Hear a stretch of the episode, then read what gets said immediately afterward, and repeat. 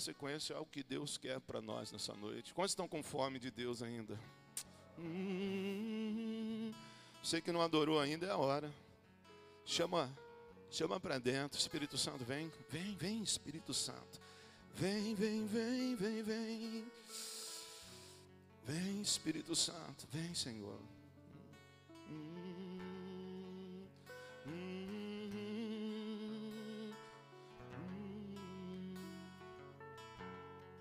Vem nesse lugar. Necessito de ti, Senhor. Preciso ser coberto por tua força e tua glória. Vem me abraçar, me aperta contra o teu peito. Segura-me mais um pouco, até que eu me renda. Sobre a minha cabeça, tua mão me afague e me consola. A minha alma se sente segura, minha carne exulta em ti. Meu espírito, minha alma e o meu corpo a ti cantam glória. E tua glória espanta os inimigos por sete caminhos. E eu vejo anjos voando em volta. E eu voando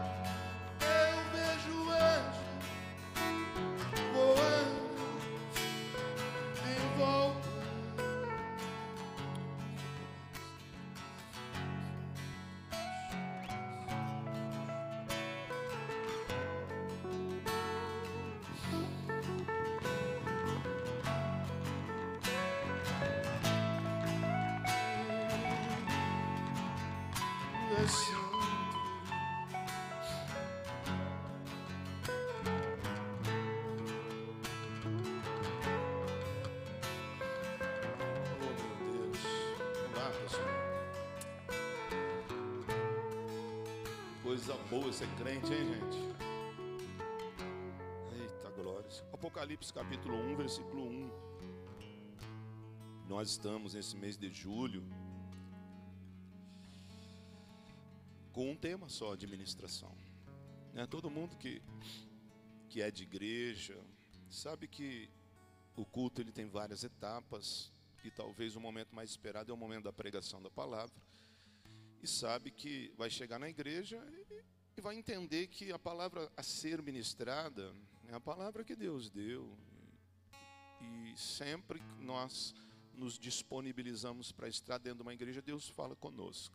Então nós não sabemos o que será ministrado. Porém, nesse mês de julho aqui, Deus colocou no nosso coração de falar sobre a igreja, de falar sobre a importância da igreja, de falar sobre a posição, a atitude ou a necessidade da igreja. E nós estamos colocando isso.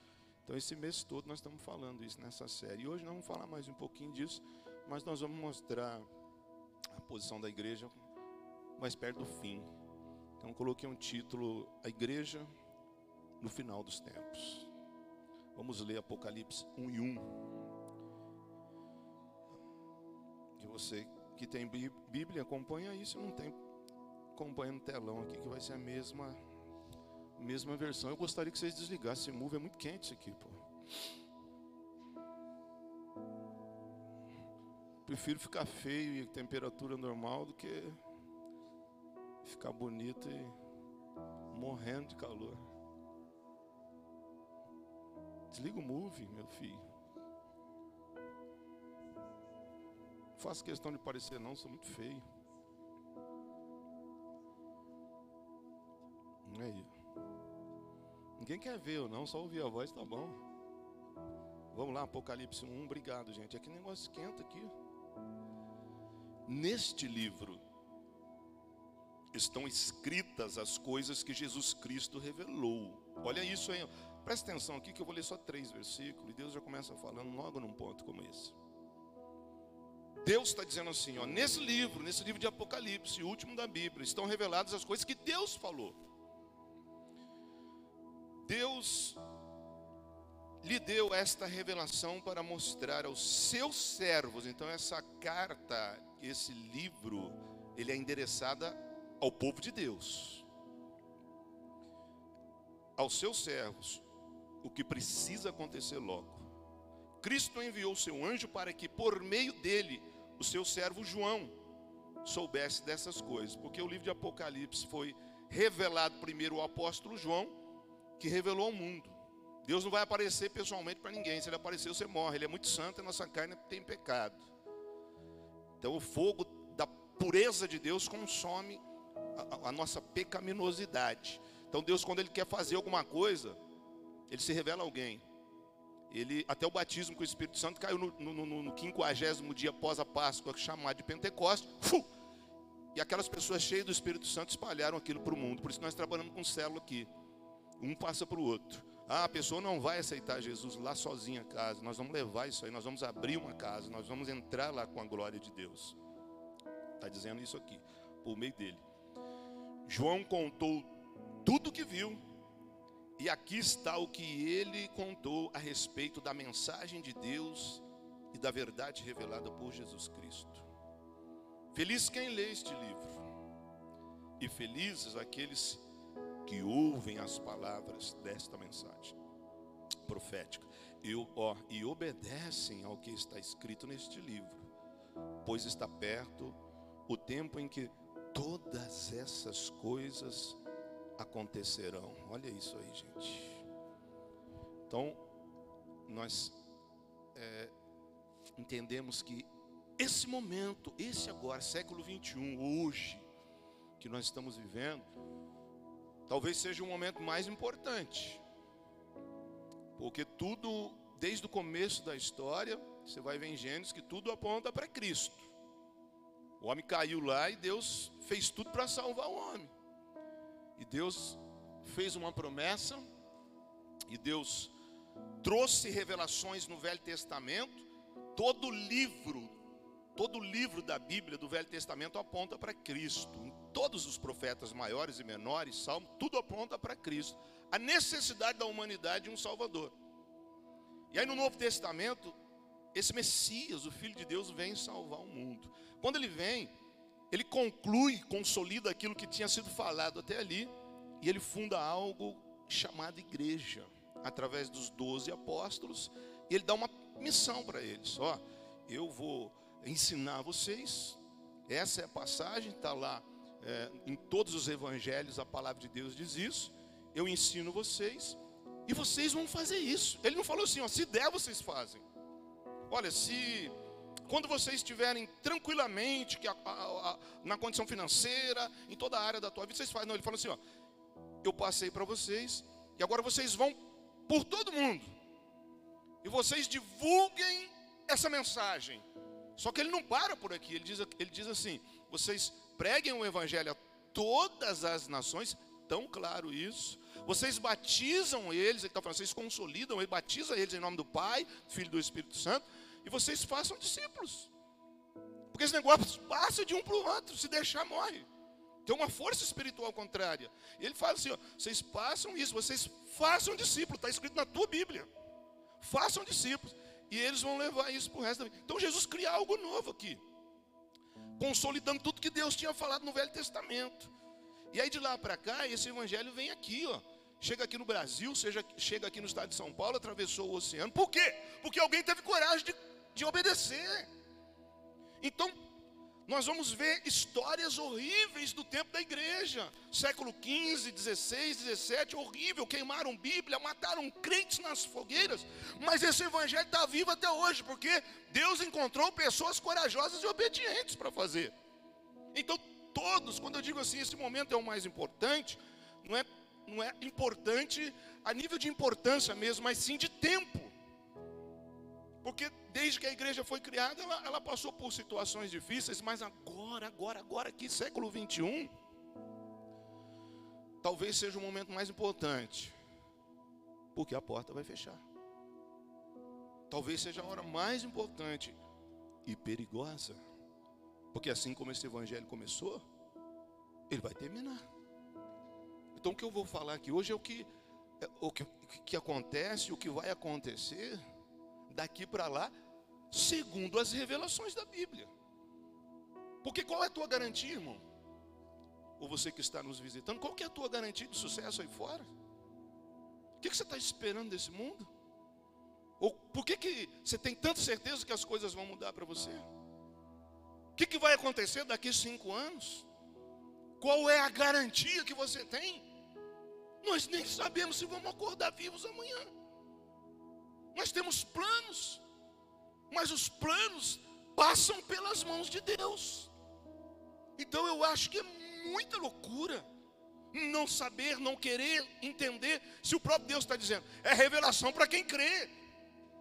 Isso não é para convencer quem já decidiu que lado que está. Então o meu objetivo dessa noite, não vou conseguir terminar hoje, porque é um, um assunto muito extenso, e vou concluir, ou talvez daqui dois domingos é que essa mensagem ela alcance o maior número de pessoas. Amém? Porque esse negócio vai acontecer. Isso vai acontecer. Aí, aí surge aquela, aquele pensamento, né? Ah, pastor, irmão, é, é, o futuro a Deus pertence. É isso mesmo. Não é Deus que sabe. Aí ninguém sabe. É Deus que. Sim, cara. Deus que sabe. E sabe da maior? Ele sabe. E ele revelou. Esse que é o problema. Aí você não quer saber. Ele sabe e ele está revelando. E eu vou falar só alguma coisa. Agora, é como ele nos versículos que nós lemos. Você está interessado em saber? E até que ponto você está interessado em saber? Eu coloquei a minha vida para fazer parte disso, do lado de dentro. E falar de Apocalipse é falar de escatologia. Escatologia significa a revelação das últimas coisas. O nome Apocalipse é o fim, é fechar a porta. Assim como Gênesis significa o começo, Apocalipse significa o fim das coisas. E escatologia é a revelação dos últimos acontecimentos. É engraçado que até Apocalipse, todas as promessas de Deus já foram realizadas. Então vou falar hoje aqui o que é que vai acontecer daqui para frente, tá bom? O livro de Apocalipse, gente, ó, é o livro mais difícil da Bíblia, então não vou me deter em detalhes porque são símbolos. Às vezes está falando de cavalo, mas não está querendo dizer de cavalo. Às vezes está falando de estrela, mas não está falando de estrela, está falando de anjo, ou de demônio, ou de coisas sobrenaturais. Então, para nós aqui, o que importa é entender qual é o papel da igreja aqui. Tá bom? Qual é o papel da igreja aqui? E tudo vai começar com uma coisa que vai acontecer agora, porque não tem mais nada para acontecer. E o que vai acontecer é isso aqui. Então, nós conhecemos a palavra de Deus, olhamos para o mundo e olhamos para a palavra de Deus, que é a luz da revelação, e vemos que nós estamos assim, ó. Nós estamos na frente da porta. Está prontinho para acontecer essas coisas que o livro de Apocalipse está nos revelando.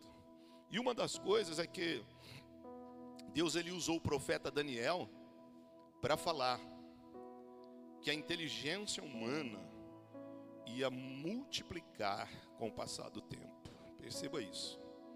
Deus usou o profeta Daniel E na tua Bíblia, aí, lá no livro de Daniel, lá na época da Babilônia, que tinha muitos adivinhos, muitos astrólogos, muita gente sábia na época, mas não se compara com o que nós vivemos hoje. Amém? E Deus falou isso daí. Deus falou: a, a inteligência do homem vai subir, vai multiplicar, vai ganhar é, crescimento. Só que Deus não permitiu isso. Deus permite isso no século passado, ou há um século e meio atrás, porque de 150 anos para cá, ou de 100 anos para cá, aqui no século passado, no século 20, foi onde a humanidade mais cresceu em criação, em invenções, em crescimento científico e tecnológico. Nesses 150 anos daqui para trás, foi inventado rádio, foi inventado televisão, foi inventado telefone, foi inventado internet, foi inventada toda a tecnologia que hoje de cá para cá. Só que o problema não é esse.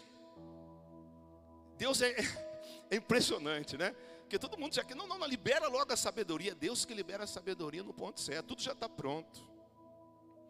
E Deus não deixou com que isso acontecesse lá atrás, porque crescendo a inteligência do homem, infelizmente, ele não faz só coisa boa. E infelizmente, junto com essa tecnologia maravilhosa, né, que nós andamos hoje com um negócio, um trenzinho disso aqui, tem tudo aqui, né? Tem dinheiro aqui, tem o mundo inteiro aqui dentro. Você faz qualquer coisa aqui, tem um banco. Tecnologia cresceu. Só que junto com isso, gente, veio muita coisa ruim. No final da Segunda Guerra Mundial, os Estados Unidos jogou duas bombas atômicas no Japão. Você conhece a história? E essa e essa bomba, ela quando ela explode, ela levanta fumaça que é aquele cogumelo, e ela atingiu uma altura de 7.600 metros, 7,6 quilômetros. Uh, aquele cogumelo, assim, matou 200 mil pessoas. 1945, por causa daquela, daquela poeira nuclear, porque ela não as armas nucleares, ela não detona só o lugar onde ela explode, ela vai embora. Onde o vento levar aquela poeira, aquela chuva química, aqui destrói tudo. Menos de 20 anos depois, em 1961, a Rússia testa a bomba César RDS 220. E ele, eles procuram um, um território deserto e solta essa bomba nuclear lá. E agora essa bomba nuclear sobe a 64 quilômetros, 64 mil metros, e ela destrói um povoado a 55 quilômetros do local onde ela foi detonada. Ela varre um território a 55 quilômetros, prédios a 160 quilômetros do local da detonação. Tiveram vidros quebrados e sentiram alguma coisa ali, um tremor ou alguma coisa. Veja o poder. O clarão da explosão dessa bomba pode ser visto a mil quilômetros de distância. Você entende porque você vai, se ouve nos noticiários a, a, preocupação dos Estados Unidos com o Irã, com locais que estão é, armazenando urânio para fazer bomba atômica, bomba nuclear. Porque infelizmente a inteligência humana não trouxe só coisas boas, mas trouxe coisas ruins. Então tudo isso já está preparado, gente. Tudo isso já está pronto, assim, para que daqui a pouco alguma coisa venha acontecer. A palavra de Deus aqui no livro de Apocalipse, ela está falando que vai ter a terceira guerra mundial. A guerra do Armagedon. E não vai ser aquela guerra como foi lá atrás, não. As primeiras guerras com espada, ou já a primeira guerra e segunda guerra mundial, que já tinha arma de fogo, agora ninguém mais vai ficar corpo a corpo. Gente vai apertar botão por aí e vai desaparecer estado inteiro. Então, olha o que, que vem pela frente. E tudo isso vai dar início com algo chamado grande tribulação. Tudo isso vai começar a acontecer porque hoje já está tudo pronto. Hoje já está assim, tudo, né? Tudo é, espiritualmente e biblicamente já pronto. Tem muita coisa escondida por aí. Mas o tempo para nós entendermos esse tempo, a grande tribulação é um período de sete anos, dividido no meio, em duas partes. três anos e meio na primeira parte, chamada de falsa paz ou tribulação. E a segunda parte, aí sim, chamada de grande tribulação. Então, para começar, quando, quando, que se começa? Quando que a Bíblia nos ensina que começa esse tempo? Com o surgimento do anticristo. Quando aparecer o anticristo, a palavra de Deus diz que esse tempo da grande tribulação, que é um tempo de sete anos, e depois desses sete anos entra o milênio, isso eu vou falar no domingo que vem. É, esse tempo vai ser assim liberado quando surgir o anticristo. Então, é, quando, quando o anticristo começar a agir, beleza? Não é quando ele nascer, porque alguns dizem que ele já está aí. Nós estamos tão perto do Apocalipse, talvez já, já tenhamos entrado, né? E já estejamos lá nas últimas páginas, só esperando esse momento, né? De, de alguém apertar o botão ou de desatar o selo, que alguns se arriscam a dizer que o anticristo já está por aí. Às vezes sol, soltam até nomes por aí. Por quê? Porque ele não, ele, não é a hora que ele nascer, mas é a hora que ele surgir para cumprir o ministério dele de sete anos, como Jesus. Jesus já existia, mas nada está acontecendo. Não é isso? Alguém não perguntou para Jesus, a mãe dele não falou, oh, Jesus, faz um milagre aí, acabou, acabou o vinho aí. Ele fala assim, não chegou a minha hora ainda. Porque a hora dele seria com 30 anos. E até os 33 anos e meio seria o ministério dele. Então assim vai ser com o anticristo. Ele vai surgir e ele vai ter um tempo de sete anos. Então, quem é o anticristo? A Bíblia chama ele de besta. Porque de tudo aquilo que o diabo faz aí, fez até hoje, ele vai depositar todas as fichas nesse cara chamado anticristo. Ele vai ser usado totalmente assim pelo diabo. Então, só que, como ele vai agir, primeiramente, na primeira parte, três anos e meio, ele não vem como ele é. O diabo é assim, né? Ele não vem como, ele não aparece para nós como ele é e com o objetivo, a missão dele. O diabo, ele sabe daquilo que nós gostamos e ele oferece manjares, ele oferece prato, ele oferece armadilhas para você pensar que aquilo é bom, você vira as costas para Deus e pega aquilo que o diabo quer. Então o anticristo vai fazer exatamente isso que nós já estamos treinados a vida toda a, a saber. Então ele vem como um grande personagem. Ó, ele vem como salvador do mundo. Afinal de contas, ele quer copiar o Messias, né? Porque o diabo ele quer copiar tudo que é de Deus. Então ele vai surgir como uma, um grande personagem. Mas para isso, ele vai ter que fazer grandes coisas no mundo. Então ele vai ser assim detentor de um discurso maravilhoso jamais visto na humanidade, porque ele vai falar assim para o mundo todo ouvir. Provavelmente vai colocar cura em muitas doenças incuráveis até hoje. Vai ter que apresentar isso, porque a Bíblia está dizendo que ele vai convencer o mundo, os reis da terra, as autoridades políticas, militares, vão se render a ele. Então ele vai ter que fazer coisas assim poderosas. Provavelmente vai oferecer na área da saúde vacinas e certamente vai colocar paz no mundo.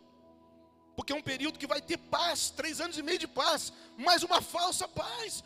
Como tudo que o diabo faz é mentiroso e enganoso. Então ele vai colocar esse período de paz. Ele vai colocar paz em povos que estão guerreando há, há, há milênios, como judeus e palestinos. Certamente ele vai colocar paz no Oriente Médio. E daí, para consolidar tudo isso, ele vai ter um braço direito, que a Bíblia chama de falso profeta. Esse braço direito dele vai atuar na área religiosa e espiritual e vai fazer grandes milagres no céu e na terra. Então as pessoas vão falar: Uau, água em vinho não é nada. E o maior milagre dele vai ser ressuscitar o anticristo. Então, depois de tudo isso que o anticristo está fazendo, ele vai morrer. E o falso profeta vai ressuscitar ele. Tudo dentro da primeira parte. Quando ele ressuscita, aí ó, as nações, uau, esse cara é Deus. Três anos e meio aqui. Nesses três anos e meio, ele já vai ter ajudado a reconstruir o templo, o terceiro templo lá em Jerusalém. Então os judeus vão estar assim, né? Pô, nós temos um amigo aqui mundial. Ah, o cara bom, um cara bonito, cheiroso, hum, cheio de Deus. Que coisa, olha, Deus na terra agora. Quem não conhece o livro do Apocalipse está dormindo no barulho. E quando dá o tempo de três anos e meio, aí ele tira a máscara dele. E aí ele vai fazer algo que vai mudar a história da humanidade para sempre. Ele vai entrar dentro do templo lá em Jerusalém e vai sentar no trono de Deus. E quando ele fizer isso, ele vai exigir que o judeu adore ele como Deus. Porque nós sabemos que os judeus é teimoso, né? Os judeus, assim, a Bíblia fala assim: um povo de dura serviço deram muito trabalho. Mas pensa num povo fiel a Deus. Judeu, fiel a Deus, eles não adoram outro Deus, eles não têm idolatria no meio deles. Então, até, até nesse momento, eles estão ali. Poxa, tem um amigo que está ajudando o povo de Israel, está trazendo dinheiro, enfim, então, estamos trocando conhecimento. Mas a hora que ele entra dentro do templo, ele fala assim: agora vocês vão me adorar, que eu sou Deus. Aí o judeu fala assim: não, não, não, não. E aí começa a perseguição sobre o povo judeu, que é uma outra história. Nós vamos, se tiver tempo, nós falamos domingo que vem. Pá! Aí os judeus vão ter que fugir dali, vão correr. Mas o anticristo agora ele exige adoração. E o mundo todo vai adorá-lo. A palavra de Deus diz a respeito disso que eu falei. 2 Tessalonicenses 2 e 2. Não precisa marcar não, ó. 2 Tessalonicenses, tudo 2. 2 Tessalonicenses 2 e 2 está escrito assim, ó. Não se perturbem facilmente, nem fiquem assustados. Se alguém afirmar que o dia do Senhor já chegou, talvez alguém diga que nós tenhamos afirmado isso enquanto profetizávamos ou anunciávamos o evangelho que, escrevemos isso em alguma carta. Não deixe que ninguém os engane com nada disso, pois antes desse dia terá de acontecer a revolta contra Deus, e terá de aparecer o perverso. E algumas Bíblias já, já vai estar dizendo, algumas tradições já vai estar dizendo que o anticristo, ó, que está condenado a ir para o inferno. Ele será contra tudo que as pessoas adoram e contra tudo que elas acham que é divino, ou seja, tudo que é de Deus, ele é contra ele vai se colocar acima de todos, o que eu explanei, e até mesmo vai entrar e sentar-se no templo de Deus e afirmar que é Deus. Isso vai acontecer. Jesus ele também fala a mesma coisa lá em Mateus 24 e 15. Jesus vai falar assim, ó. E Jesus continuou: Vocês verão no lugar santo o grande terror de que falou o profeta Daniel, que o leitor entenda que isso quer dizer.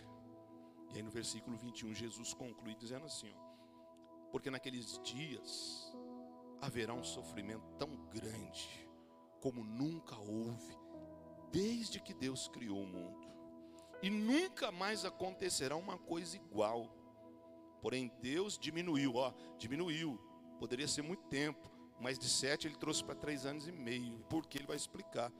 Por, ele diminuiu esse tempo de sofrimento. Se não fosse assim, ninguém seria salvo. Mas por causa do povo de Deus, veja bem, não é por causa daquilo que os nossos olhos mostram, que talvez tenha valor para nós, mas para Deus não tem valor nenhum. Por causa do povo de Deus, que Deus escolheu para salvar esse tempo será diminuído. Então, três anos e meio de falsa paz, três anos e meio, segunda parte, ele se revela que é o anticristo, e agora vocês vão me adorar, eu sou Deus e não é nada, a palavra de Deus está dizendo que não é, mas é necessário que isso aconteça para dividir, ou então para selar quem é de Deus e quem não é, quem está com Deus e quem não está, e aí ele vai exigir adoração, e infelizmente, as nações vão se render e vão falar: ó, Diabo, você é o nosso Deus. Talvez hoje esteja de forma velada aqui.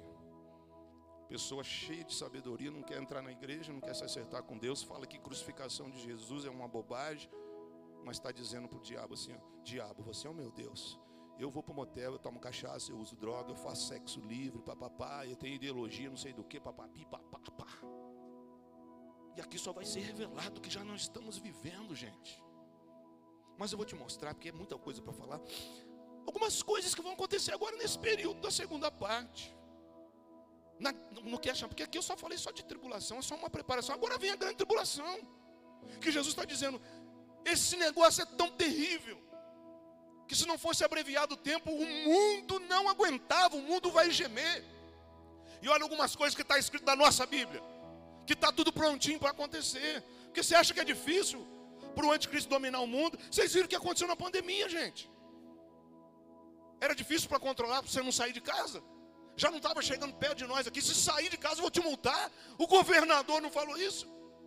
Pode multar todo mundo que está na rua. E aí? Eu andei várias vezes nessas, não tinha nada. Cinco horas da tarde, meu Deus, o apocalipse já chegou. Dava tristeza, passava no centro, Altino Arantes, tudo fechado. Hum, tá fácil de controlar. A própria área da segurança trabalha para o governo. Você acha que vai ser ruim, vai ser difícil? A União Europeia já está junto, já tem uma moeda lá, é já está tudo globalizado, acorda. Só falta surgir, fazer esses milagres, ganhar a consciência por bem ou por mal e fazer as coisas acontecer. Tudo, Jesus está falando no versículo, nós lemos, tudo que está escrito vai acontecer. Aí, a hora que chegar esse tempo, veja algumas coisinhas que vão acontecer, boas e ruins. O sexto selo, porque Jesus vai lá no céu estar abrindo os selos de acontecimentos que ocorrerão aqui na terra. Ele vai abrir sete selos que vão desencadear depois sete trombetas, e, sete, e, uma das trombetas vai desencadear taças da ira de Deus. Tudo catástrofe, tudo coisa ruim. Eu peguei algumas coisas, eu não vou falar de forma cronológica, porque nem a Bíblia é escrita de forma cronológica. Eu peguei algumas coisas que sejam importantes para nós ouvirmos hoje. O sexto selo está dizendo assim, Apocalipse 6 e 15, ouça. Então os reis do mundo inteiro os governadores, os chefes militares, os ricos e poderosos e todas as outras pessoas, escravas ou livres, todo mundo, se esconderam nas cavernas. Veja, eh, a profecia não está dizendo assim, ó, se esconderão, porque João está falando que ele está vendo, ou seja, o que vai acontecer, já aconteceu. Beleza? Repita comigo o que vai acontecer. No mundo espiritual, já aconteceu. Nós só estamos chegando lá. Você vai ver na Bíblia, a, Bíblia falando de carro, na época não tinha nem energia elétrica. Você vai ver a Bíblia aqui em Apocalipse falar de chip, de computador, na época isso era impensável para o homem. Então ele está dizendo aqui, ó, eles se esconderam, porque ele está vendo, ele está tendo uma visão, e aí ele traz essa visão para a humanidade. Os chefes, os poderosos, os ricos, os grandes, os intocáveis se esconderam nas cavernas. Olha só, e debaixo das rochas das montanhas, e gritavam para os montes e para as rochas: caiam sobre nós e nos escondam dos olhos daquele que está sentado no trono e nos protejam da ira do cordeiro pois já chegou o grande dia da ira deles, e quem poderá aguentá-la? Para você que não sabe se é crente ou não é, a justiça de Deus vai chegar no sexto selo. Sabe essa, essa, essa ideia errada que hoje nos envolve aí, poxa, ninguém faz nada, gente. Hoje ninguém faz nada. E, e a única coisa que resta para nós é dizer assim: mas da justiça de Deus ninguém vai escapar. Não é? Às vezes nós não vemos situações que nos levam a falar isso. Tanta impunidade, gente. Porque o que nós vemos no Brasil, não é só no Brasil, não, no mundo inteiro. Está inocentando o culpado, poxa. E está culpando o inocente. Isso não é só injustiça, mas é pecado. Isso nós vemos toda hora, gente. Juízes que erram, pessoas que erram. Sabe por quê? Eu vou te dizer uma coisa aqui. Porque a injustiça, ela está no nosso meio. A palavra de Deus diz que a justiça do homem é como trapo de imundícia. O homem quer fazer justiça, mas, mas comete injustiça. Então, a gente quer corrigir o mundo, nós não vamos conseguir, porque A injustiça faz parte da humanidade. E a gente vê tanta coisa errada. Tem hora que desanima, não tem hora que desanima. Eu tenho isso dentro de mim. Eu não gosto de ver ninguém fazendo bobagem no trânsito. Eu fico, estou indo aqui, a pessoa joga uma lata de cerveja, assim, quase no peito da outra. Ai, que vontade de parar. Vai pegar aquela lata. Pode causar um acidente, vai derrubar um motoqueiro. Tanta coisa. Esse é um exemplo muito, muito chulo. Mas tem coisas que acontecem no mundo e que só resta para nós uma coisa: Poxa, que injustiça. E Deus está vendo tudo isso. E esse versículo, esse texto está dizendo assim, ó. Finalmente chegou a hora. E os olhos daquele que tudo pode ver, vai chamar os grandes, vai chamar esse pessoal que faz bobagem hoje, esse pessoal que torce a justiça por causa de dinheiro, por causa de interesse, sei lá o porquê. Tudo está sendo anotado e o sexto selo vai falar: a justiça de Deus chegou na terra. Sabe, cara, que aqui eu falo algo para você, igreja. Vale a pena ser honesto, viu? Vale a pena ser correto.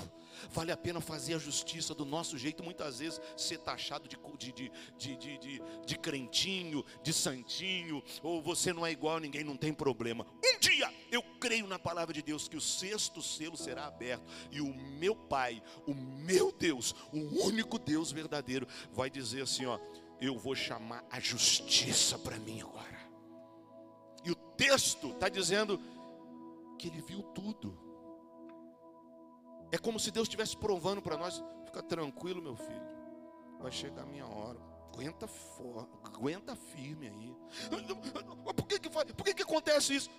Deixa, tenha fé. A Bíblia está dizendo que o dia desses poderosos vai chegar. Então aqui eu falo uma coisa só: fica do lado da verdade.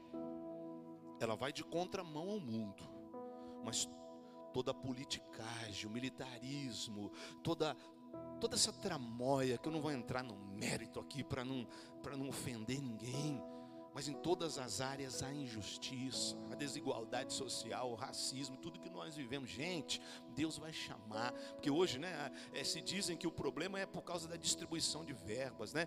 Paga muito para quem trabalha pouco e não paga nada para uma pessoa que dá o sangue ali mesmo. E mesmo que fosse feita uma distribuição correta, não ia adiantar nada, porque a injustiça está no pecado, a, a injustiça está em nós. E nós só vamos ver a justiça verdadeira na abertura do sexto selo, quando Deus chamar. Aí nós vamos ver, gente. Sabe os reis da terra aí, que faz o que quer, que andam acima da lei, que julga, que quebra flagrante. Né? Eu sempre gosto de usar esse termo. A mala aí, 500 mil. Que mala? Não estou vendo nada. Não. A mala. Tá, isso está no vídeo. Aí a mala, você desceu do táxi. Não, é do tato, não é minha não. Não é minha não. Aí dá vontade de chegar lá e fazer um, cometer uma barbaridade. Mas nós somos um crente. E a única coisa que resta para nós é esperar o sexto selo. E Deus vai falar assim, ó. Ninguém fez justiça, ó. Porque era todo corrupto, né? Agora senta aí. Eu, o juiz de toda a terra, eu vou te julgar. Então aguenta, povo de Deus. Aguenta. Porque o Apocalipse chegou. Quer ver mais uma abertura de selo? Hum, hum, hum. Apocalipse 6 e 5 vai falar do terceiro selo. E o terceiro selo diz assim: ó, Então o cordeiro, Jesus, quebrou o terceiro selo e ouviu o terceiro ser vivo dizer: Venha. Olhei e vi um cavalo preto, e o seu cavaleiro tinha uma balança na mão. Ouvi o que parecia ser uma voz que vinha no, do meio dos quatro seres vivos e dizia: meio quilo de trigo custa o que vocês ganham num dia inteiro de trabalho, e um quilo e meio de cevada custa a mesma coisa. E não misturem água no vinho, nem falsifiquem o azeite. Está falando de economia está falando que a economia, ó, você acha que, que os países estão quebrados? Você acha que está faltando dinheiro? Já está bem provado aqui que não falta dinheiro para o Brasil, não, né?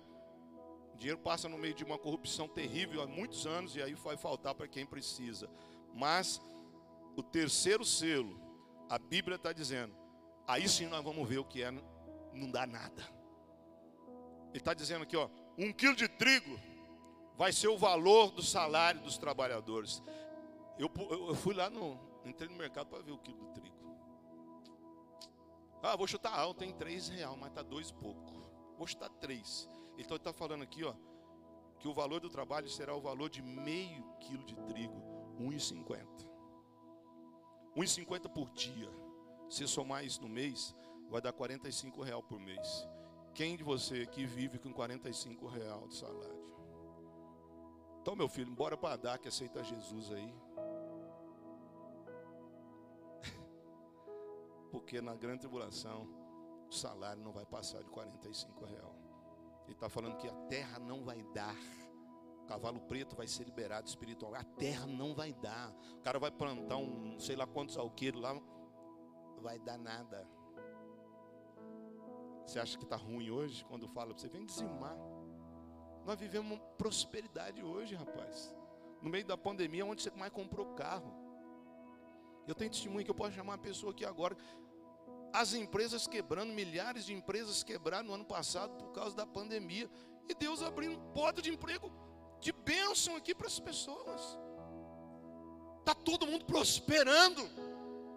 Bem ou mal, você tem saúde. Hoje as portas estão abertas, está valendo. Mas vai chegar nesse ponto aqui, você que está reclamando do teu salário, você que está reclamando da tua condição, estuda mais, ora mais, se alinha com Deus. Eu tenho certeza que uma promessa vai entrar na tua vida, porque ele fala que o povo dele não vai mendigar o pão. Porque ele fala que ainda que seja pouco, ele vai fazer um milagre, ele vai se encarregar, ele vai tomar frente. Você vai comer bem, você vai viver bem, não vai faltar nada. Porque o bem não é o que vem de fora, o bem é quando sai de dentro, pela presença de Deus. Essa é a prosperidade. Agora, aqui, nada vai prosperar. A economia está quebrada. Porque Deus vai quebrar a economia. Quem ajuntou tudo vai perder aqui. E quem está esperando para entender o que Deus quer, é hoje a hora que você faz as coisas certas. Então, alto lá, como eu já falei aqui alguns domingos atrás, que eu era cabeçudo com essas coisas de Deus, e eu pegava meu lerite e falava, oh, salário de miséria, ou oh, salário de fome, e nunca tive nada. E quando eu entendi que as coisas de Deus são assim, aquele mesmo salário eu comecei a falar, graças a Deus, Senhor. Eu vou pagar todas as minhas contas, vou comprar um carro, e vou todo fim de semana comer pizza com a minha família. Tudo vai mudando, cara. Entenda que se tem alguém que quer fazer você ser próspero, é o teu Deus. Não está difícil hoje, está fácil hoje, cara. Poderia dar testemunho aqui, chamar pessoas aqui. Outro está vendendo tudo, outro está abrindo empresa, outro está com um problema que ele não sabe o que, que faz com 20 mil que, aconteceu, que, que recebeu. Eu, dá para mim que eu sei. Sério. Ai, pastor, isso que faz daí? Briga o homem com a mulher. Eu quero comprar moto. Não, eu quero carro. Eu quero comprar moto. Eu quero carro. Dá 20 mil aqui, compra uma bike está nadando na bênção. Está de carro, mas reclama do carro. Compra carro, mas reclama do preço da gasolina. Bom, se o salário vai ser isso, 1,50 por dia, imagina quando vai estar a gasolina lá se existir. Eu estou falando para você que o negócio vai ficar ruim. O Brasil está abençoado, gente. Dois anos atrás, nós produzimos milho e soja como nunca produzimos na existência do nosso país. As estradas estão sendo abertas aí para o norte, onde nunca teve. O dinheiro sumia antes de chegar na obra, está pronta. De novo estão levantando as vias férreas aí, porque é um, é um percurso barato para o Brasil se enriquecer. Nós estamos na benção. Eu estou falando para você, seja fiel com Deus, e você vai viver os melhores dias da tua vida. Porque a hora que entrar nesse tempo aqui, aí tem um ponto aqui dizendo que não vai acontecer nada.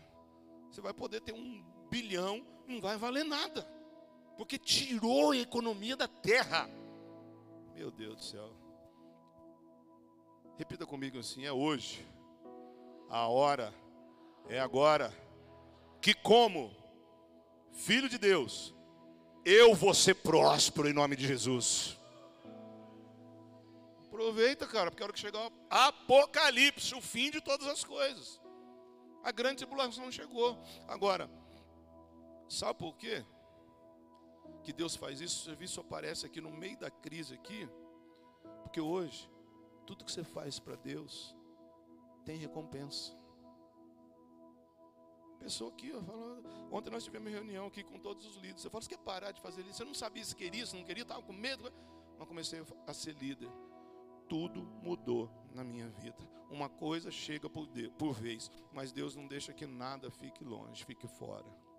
Agora, sabe por quê? Porque hoje, ô oh, filho de Deus, hoje, quando você faz alguma coisa para Deus, tem recompensa na hora. Eu até já me arrisquei que falar, dois meses, você tua vida está mudada.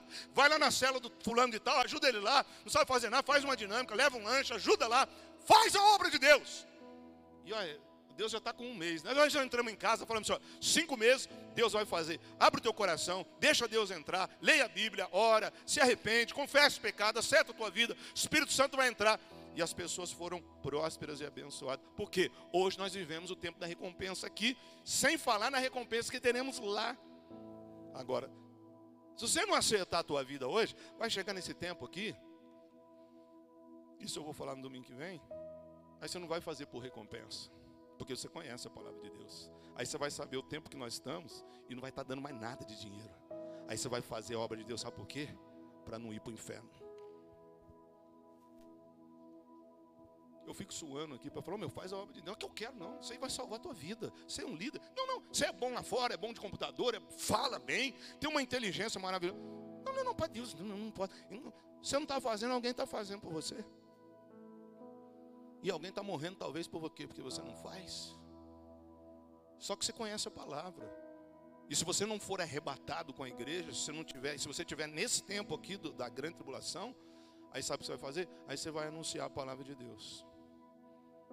Mas não é para ganhar nada. É para não ir para o inferno. Por que não faz hoje? Porque Deus quer te abençoar. Ah, Apocalipse 9,14 diz assim: ó, E ao sexto anjo, agora entrei nas trombetas já, que tinha nas mãos a trombeta, a voz disse: Olha isso aqui, gente. Isso aqui, eu, até eu vou aceitar Jesus hoje. A voz vai dizer assim, na sexta trombeta, sabe que a sétima trombeta acaba tudo. Solte os quatro anjos que estão amarrados perto do grande rio Eufrates. Os quatro anjos foram soltos. Eles estavam preparados para essa hora e dia. Lembra que eu falei que tudo está pronto já? para essa hora, esse mês e esse ano, a fim de matar a terça parte da humanidade. E me foi dito que os soldados a cavalo eram 200 milhões. Ai, ai, ai. Na minha visão, eu vi os cavalos e os seus cavaleiros. Os cavaleiros tinham no peito coraças vermelhas como fogo, azuis como safira e amarelas como enxofre.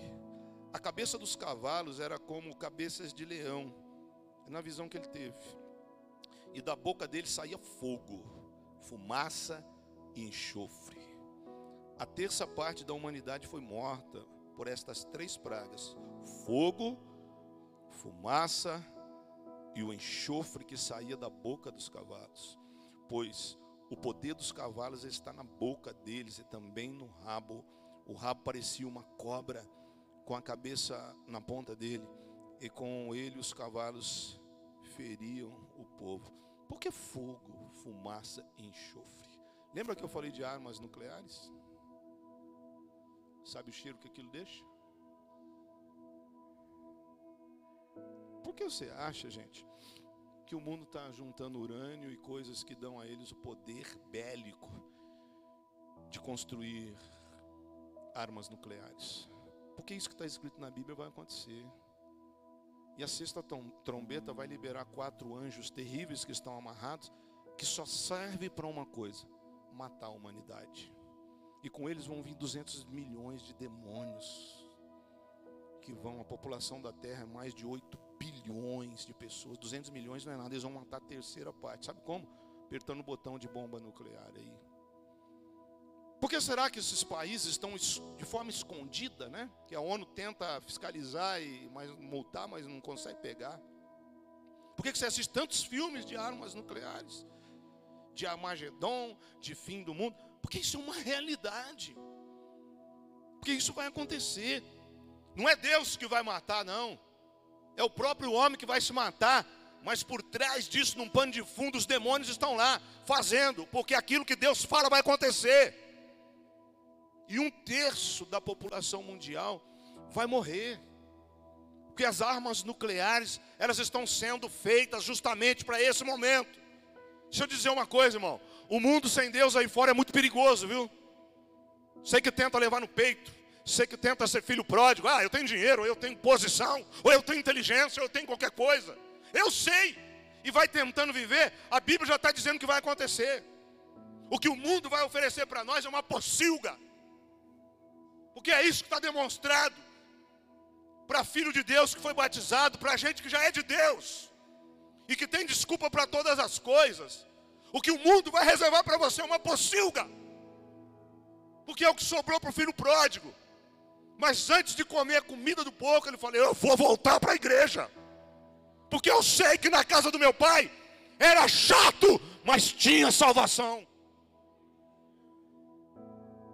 Acorda, meu. Acorda. Porque esse monte de coisa, esse arsenal, tantas armas, tanta criminalidade. Palavra de Deus está dizendo lá em Apocalipse mesmo: quem é sujo, que se suje mais. E quem é limpo, se mantenha limpo. Vai chegar esse tempo difícil. Olha, deixa essa frase gravada no, tua, no teu coração, viu? O mundo aí fora sem Deus é muito perigoso certa a tua vida. Hoje eu vou te dar dois minutos para aceitar Jesus. Tá bom por hoje, gente? Eu quero mais um selo. Falta um para as nove. Ah, tá. E a igreja? Onde vai estar essa hora, né? Falar alguma coisa na igreja. Eu sabia que não ia dar tempo de falar tudo isso.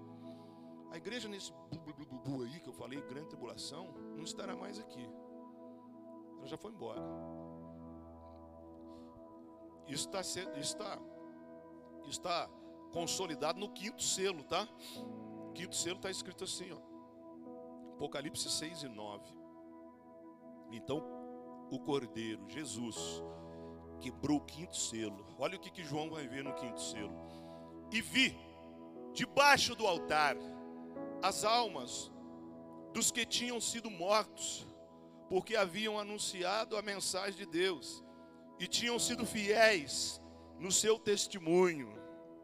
Eles gritavam com voz bem forte: Ó oh, Todo-Poderoso, Santo e Verdadeiro, quando julgarás e condenarás os que na terra nos mataram? Cada um deles recebeu uma roupa branca. Olha que coisa linda, ó. E foi dito a eles que descansassem um pouco mais, até que se completasse o número dos seus companheiros no trabalho de Cristo, que eram seus irmãos e que iam ser mortos como eles tinham sido. Amém? Então tem uma coisa aqui que nos chamou muito a atenção. Na abertura desse selo, está mostrando a igreja. E eles estão assim na frente, embaixo do altar assim adorando a Deus, e tem um momento que eles vão gritar: Ó oh, Senhor Deus, quando o Senhor vai fazer justiça lá na terra? Que vai chegar lá no sexto selo, daí que vai vir a justiça de Deus. E olha que legal o que Deus fala para eles aqui. Aí Deus chega para eles e fala assim: Calma, meu filho, põe vestes brancas nele e descansa um pouco mais na minha presença. Agora olha aqui, cara. Sabe o que ele estava falando assim, ó? Descansa. Quando é que nós vamos falar para alguém descansar? Ou por quê? Que o mérito do descanso é, é dado a alguém? Quando alguém trabalhou. Ou você acha que alguém vai ficar assim, ó?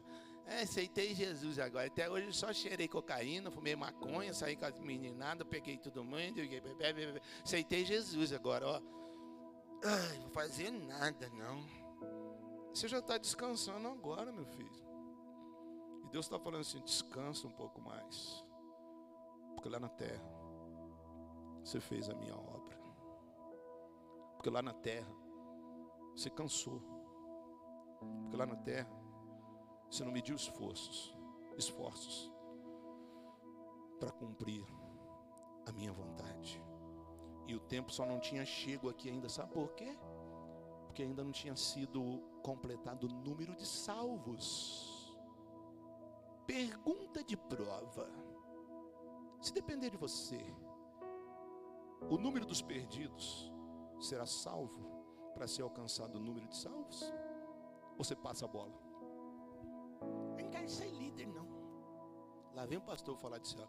É salvação, é a tábua de salvação. Porque você tem muito potencial com Deus.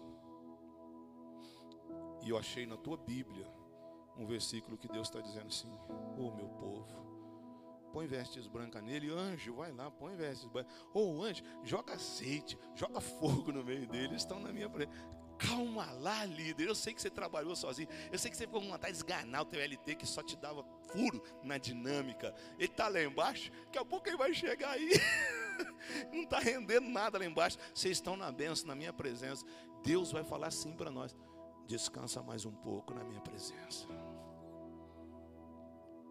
Porque nós trabalhamos para Deus. Porque nós entendemos que a vida não é só encher a nossa barriga e buscar o bem só da nossa família. Isso não é bom, isso é egoísmo. Porque o primeiro mandamento é ame a Deus acima de todas as coisas. Segundo mandamento bíblico, não aquele que nós inventamos. Primeiro, ame a Deus acima de todas as coisas. O segundo, e ame o teu próximo como a ti mesmo. Como você ama? Se você ama, você ajuda. Se você ama, você cede o pão que você tem. Se você ama, você usa o que você tem de pessoa, de Deus, para beneficiar alguém. Essa igreja foi aberta não é porque nós somos bonitinhos, legal e melhor que ninguém. Essa igreja foi aberta e está crescendo porque nós estamos entendendo da necessidade de pessoas que estão morrendo lá fora. E nós só estamos trabalhando. E através de um e de outro que nós unimos aqui, nós temos uma família aqui.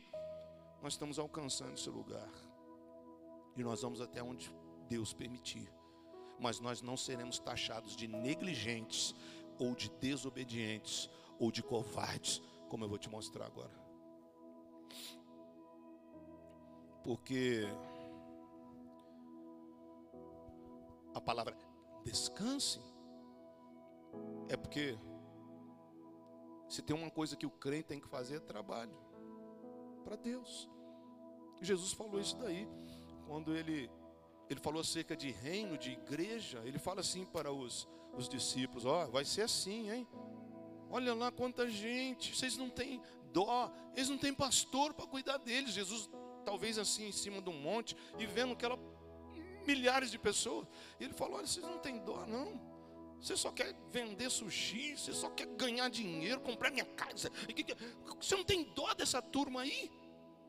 Aí ele fala assim: ó, orai ao Senhor da seara para mandar trabalhadores, porque grande é a seara, mas poucos são os ceifeiros palavra levita não significa músico, não. A palavra levita significa serviçal, prestador de serviço. Você pode chegar onde você quiser profissionalmente, mas aqui o médico, o doutor, o grande político, vai lavar o pé dos outros, como nós, que não tem preferência social, aqui tem obediência bíblica. Todo mundo é igual nesse patamar. Jesus falou que se nós não trabalharmos para Ele, nós não vamos entrar no reino dele, essas coisas serão cumpridas. Então é por isso que está tendo a palavra aqui. Descanse um pouco mais. Porque vocês trabalharam, porque só um líder de célula pode falar esse momento agora o que é. Puxa, eu estou com um problema, estou sem dinheiro, mas estou cuidando de gente, eu estou fazendo a minha parte. Isso vai gerando uma alegria, um potencial, uma vida de Deus dentro da pessoa que só quem faz pode dizer. E aí, vou finalizar com esse ponto aqui. E aqueles que não foram, já que eu estou pondo aqui a igreja, né? A igreja já está a, na presença de Deus. Só que foi todo mundo ou não? Quem vai subir? Quem vai ficar?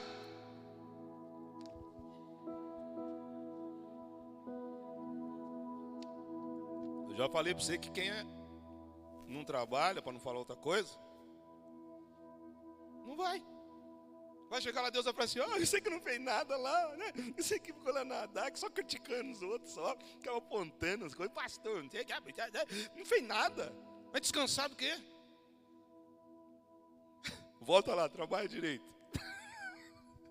Não vai dar. Tem que acertar hoje. Ô, gente, é real. Nem todo mundo vai subir. Vai ficar aquilo que eu nem gosto de falar essa palavra. Os desviados vão ficar aqueles que não entenderam, aqueles que estão dentro, no meio do povo de Deus, estão em pecado. A Bíblia diz que vai ser de surpresa, é um rapto, virá como um ladrão da noite, você não sabe a hora, nem o dia, ninguém sabe, nem os anjos, só Deus sabe. Mas a sétima trombeta vai tocar, e aí a igreja foi embora, só que não vai todo mundo, vai ficar um povo aqui. E aí é o seguinte, cara. Aquilo que não foi feito enquanto você tinha condição, você só tem duas opções. Ou faça, ou vai para o inferno direto. Ou põe a marca da besta. E está escrito aqui, ó, Apocalipse 13, 7. Foi permitido, olha aqui, ó, foi permitido ao anticristo, tá? Estou no tempo da grande tribulação mostrando o papel da igreja. Olha o que a Bíblia está dizendo. Foi permitido a ele, quem? Ao anticristo, a besta, a personificação de Satanás numa pessoa, que lutasse contra o povo de Deus. E olha agora o que ele diz: e o vencesse. É, e também recebeu autoridade sobre todas as tribos, nações e línguas e raças. Em três anos e meio, Deus vai permitir que ele tenha toda a autoridade, inclusive sobre aqueles que ficaram, cara, meu. Hoje você pega a Solange, cara, que não, essa mulher não tem onde cair. Expulsa demônio. Qualquer líder aqui, qualquer pessoa que tem um pinguinho de fé do tamanho de uma semente de mostarda. Nós estamos vendo isso aqui com liderança de célula de gente de 15 anos, viu? De 18 anos. Ai, pastor, eu fui orar, não sei. Põe a mão, o diabo obedece. Sai em qualquer situação, você vai ver que vai acontecer no encontro, a autoridade que tem na igreja, porque eu não gosto disso aqui, nós não chamamos isso aqui não, nós expulsamos as trevas aqui é com adoração, porque aonde a luz de Cristo está, as trevas são dissipadas, nós quebramos correntes na adoração, por isso que não vê, porque a gente não liga para essas coisas, agora, vai chegar nesse tempo aqui, isso está acontecendo para quem conheceu a palavra, aí eles vão falar que, é, eu sou lá, eu... eu eu era músico lá da DAC lá. Eu sei, eu conheço a palavra. Sai em nome de Jesus, ó. Bum! Chicote nele. Está escrito na tua Bíblia. Deus deu ao anticristo poder para vencer o povo dele. Hoje você não quer bater nos demônios? Então prepara para apanhar. Porque eu vou dizer uma coisa para você. Uma vez crente, sempre crente. Não quer mais saber de Deus, não. Então tem um X espiritual nas tuas costas dizendo assim: esse crente. e vai ser um sinal para as trevas, né? Ah, é? Você foi lá nadar aqui lá? Não apanha muito aquele povo lá, viu? O povo que fechava os olhos e descia a glória de Deus, e a gente tinha que, ó, Vai mostrar para nós num telão gigante, porque está tudo marcado. Os demônios aqui, todo domingo, aqui na hora de culto, aqui de manhã e à noite, os demônios tudo fugindo de Caraguá. Fica lá na serra, só pode descer a hora que acaba o culto. Mas daí a hora que a igreja não estiver mais aqui, eles vão descer com mais 200 milhões. E aí você vai chegar, não, você não, em nome de Jesus. Alguém vai chegar aí e vai falar, ué, Cadê a Jane? Não abriu a igreja ainda? Ué, eu vim tomar um café. Aí já está atendendo o que está acontecendo, né? Eu... O pecadão está ali atrás. Quem enganou eu, enganou o líder dele, mas não enganou os olhos daquele que tudo pode ver.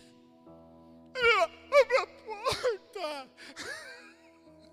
Não vai vir ninguém para o culto. Já é quase oito horas, é a hora que eu chego, eu só chego sete e meia, porque é muito barulho no louvor. Eu já chego, eu não gosto muito de adoração, gosto de ouvir palavra, para aprender, aprender, aprender, até explodir, mas não quero fazer nada. Oh Jesus, tira eu da tradição. Aí quem chega lá, o Gui chega lá atrasado. Não amarra eu, não, está amarrado, não. Isso é uma realidade, gente. Você fala assim, eu não sou, mas eu estou mostrando aqui como você não será. Qual é a garantia? Não, eu não vou, porque Deus gosta. Deus me conhece. Cara, Deus conhece antes de nascer. No ventre da tua mãe ele já te conhecia. Só que para ser do povo de Deus existem regras. Como existe regra lá na tua escola, no teu trabalho, na tua família, até na cadeia. Até no meio das formigas tem regra, o cara não quer obedecer. Não, não precisa isso, não. Como que vai salvar o mundo? A Bíblia está dizendo, lá, é, os, os, o número ainda do salvo não, não foi atingido. Porque tem gente que não salvou ninguém. Porque Deus pôs isso na mão da igreja. Ele não pôs isso na mão de um pastor ou de um pregador, ele pôs na mão da igreja. Você é um servo de Deus aonde quer que você for. Você é uma estrela que brilha na escuridão. A glória de Deus está na tua vida. E você pode ser uma porta de abertura para alguém entrar no céu. Gostando ou não. Aceitando ou não. É isso que vai acontecer.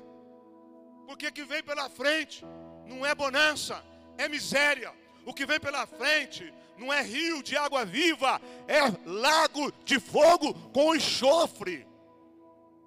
O que vem pela frente é bomba atômica, bomba nuclear. E ó, você pensa que o pessoal vai, ai, que bonitinho, hoje está engordando, está comendo, vai, pode treinar, não dá. Você acha que essa turma aí fora vai, vai poupar as coisas para você? Sério, sério mesmo? Você acha? Você acha que inimigo vai fazer o que nós fazemos, o que o povo de Deus faz para você? Você vai na cela, o líder só falta pegar você no colo. Você vai na cela, o líder dá comida da casa dele, você mexe na geladeira, você vai no banheiro dele, até dorme lá. Agora você acha que nesse tempo aqui, esse mundo que vai ficar aí, vai te tratar bem? Vai, Ai, ai, que, ô oh, servo de Deus, oh, você não foi na carruagem de fogo, ah, você não, oh, prega para nós aqui. A Bíblia fala, e eu vou falar isso domingo que vem, que eles são tão ruins, gente, que o sol vai esquentar eles e não vai ter câncerzinho de pele, não vai torrar, vai queimar eles, que até a bolota do olho vai apodrecer. E eles são ruins, que eles estão morrendo e vão apontar o dedo para o céu e vão amaldiçoar Deus, cara. Sabe esse tipo de gente ruim que eles têm a ideia deles acerca de Deus e falar de Deus, eles não falam de Deus o que não, não falam de Deus o que não. Gente ruim que não quer ouvir a respeito de coisa boa, do que Jesus fez por ele. É esse povo que vai ficar aí fora, o, o espertão. É esse povo que vai ficar aí. Hoje você tem líder, hoje você tem supervisor, hoje você tem mulher que, olha, faz tudo. Eu tenho supervisor que liga para mim meia-noite, pastor, estou indo socorrendo não sei quem. Falei, meu Deus, você, chama teu marido, não, já está roncando. Não, não vai não, não vai não, vai. Sabe, gente que, não, pastor, deixa comigo, não, é minha LT, é minha, eu vou lá. Não, pastor, aqui está em casa, não sei quem sofreu acidente, eu já tomei conta de. É tanta gente fazendo bem. Agora o que vai sobrar para você aí? O que, que vai sobrar? O que, que eles vão fazer? Eles vão falar, ah, tapete vermelho, desviado. Vem aqui, vem cá, desviado. Senta aqui nesse tapete. Ó, ó aqui, sofrendo para pôr uma acústica aqui. O Marcelinho ficou pendurado semana toda aqui, arrumando, trocando luz. Eu arrumo essa luz aí, Marcelo. Ah, toma choque, toma choque, arruma. Precisamos fazer o melhor para o povo. Eu quero que as crianças voltem, eu quero que tudo esteja bem.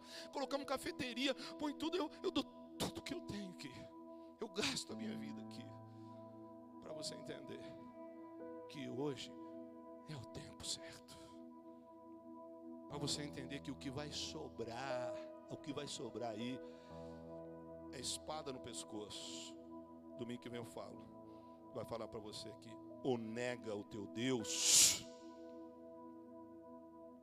e põe a marca da besta, Ou então eu te mato aqui agora. Marca da besta. Ah, vai enfiar um chifre em mim? Não, vai pôr um chip na tua mão, na tua testa. Porque senão você não compra, não vende, não faz nada, está fora. Você tem que ficar globalizado, sintonizado no sistema do diabo. Daí sabe o que você vai fazer? Vai ter que subir a serra, lá, entrar lá numa picada, lá viver no meio do mato. Quero ver quanto tempo você vai aguentar.